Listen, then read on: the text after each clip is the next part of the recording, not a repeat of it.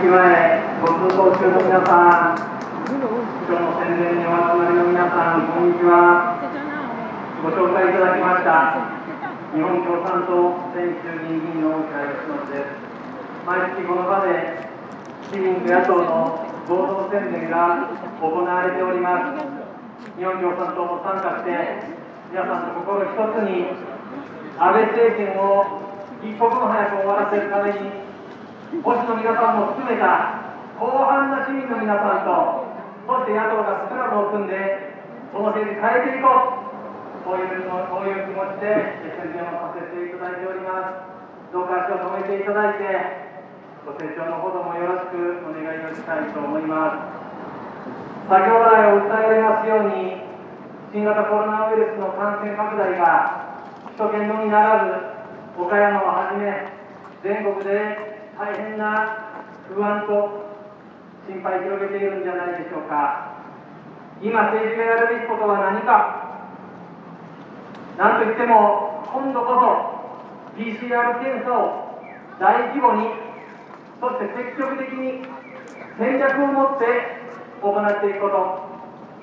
と。医療現場の逼迫さ多くの方が語られました。今度こそこの医療現場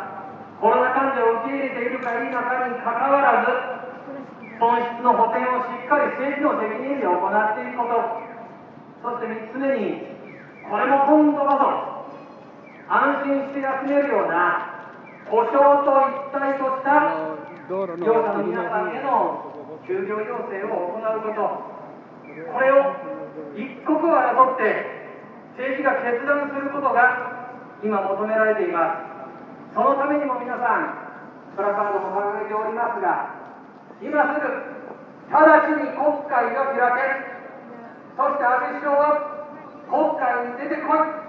この声を岡山からもご一緒に上げていこうではありませんか。どうぞよろしくお願いいたします。この間安倍政権この新型コロナウイルスの危機にどう対応してきたでしょうか。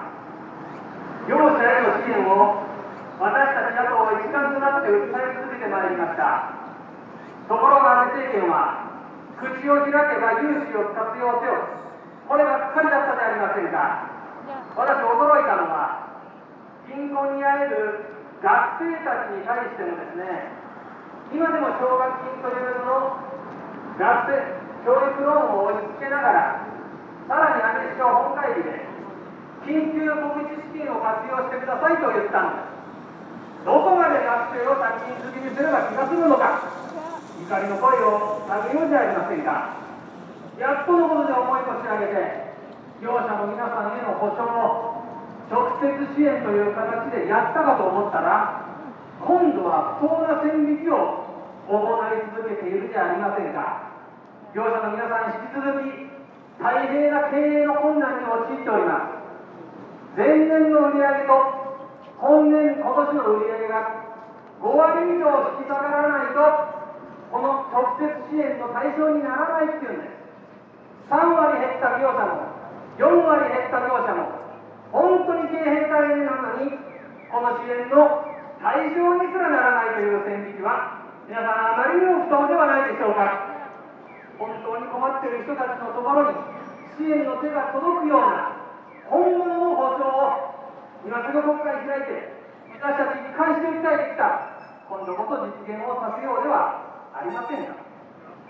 安倍政権がじゃあやってきたことは何？これもルール語られてまいりました。400億円とも、まあ、結果的には200億円と言われているでしょうか。アベノマスク。95%の人がこのアベノマスク使っていないっていうこんな調査結果も発表されていますまさに草木と言わなければなりません。そして今 GoTo キャンペーン私たちの税金1.7兆円もかけそのうち1.3兆円が旅行を後押しするとした GoTo トラベルキャンペーン感染拡大キャンペーンになりかねないと多くの自治体の首長さんやたくさんの方たちが心配の声を上げています。これでもし被害が広がってしまったらこの政治の責任は、政権の責任は、あまりにも重いと。言わなければなりません。少なくとも今からでも遅くない。延期せよとの声ご一緒に挙げていこうではありませんか。同時に皆さん今度の通常国会は市民と野党の共同の力でコロナ危機から国民の命と暮らしなりわいを守るさまざまな成果を上げてきたことも大きな特徴として刻まれることになりました。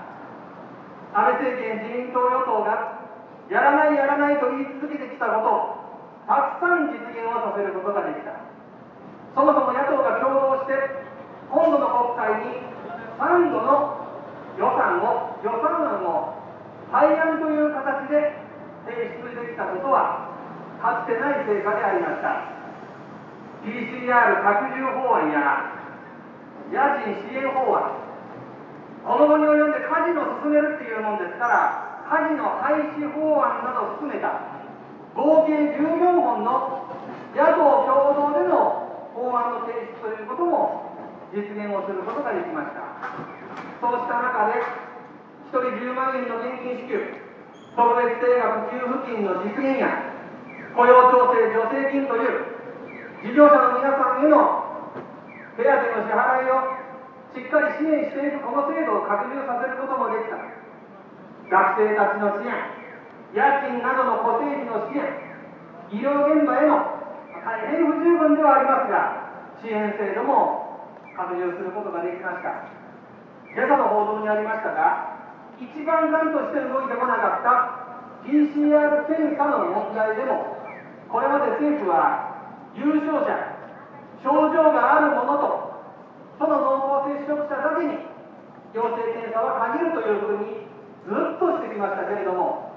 やっとこの思いが動かした。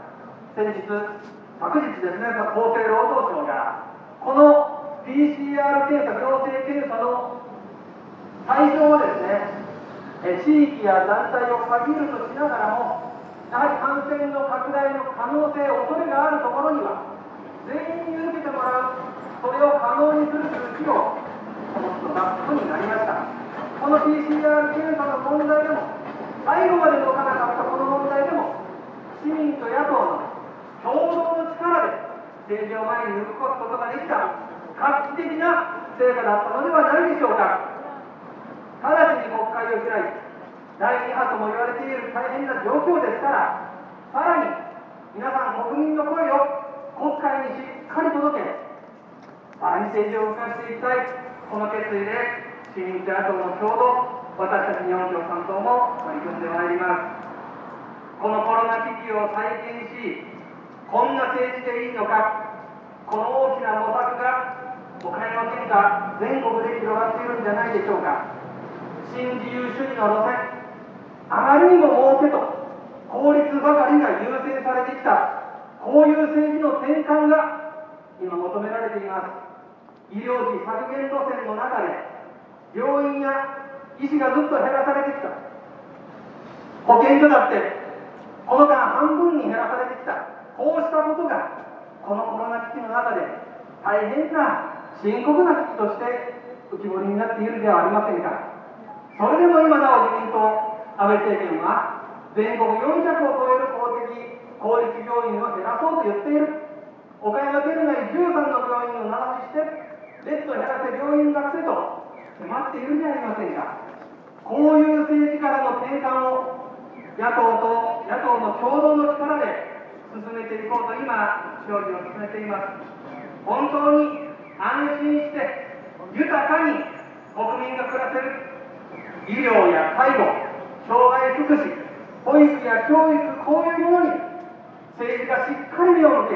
予算をつけていく、そんな政治の実現へ全力を尽くしてまいります。来るべき解散総選挙も、秋にもという声も聞かれてきます。安倍政権を倒し、新しい政治政権を作っていく絶好のチャンスとして、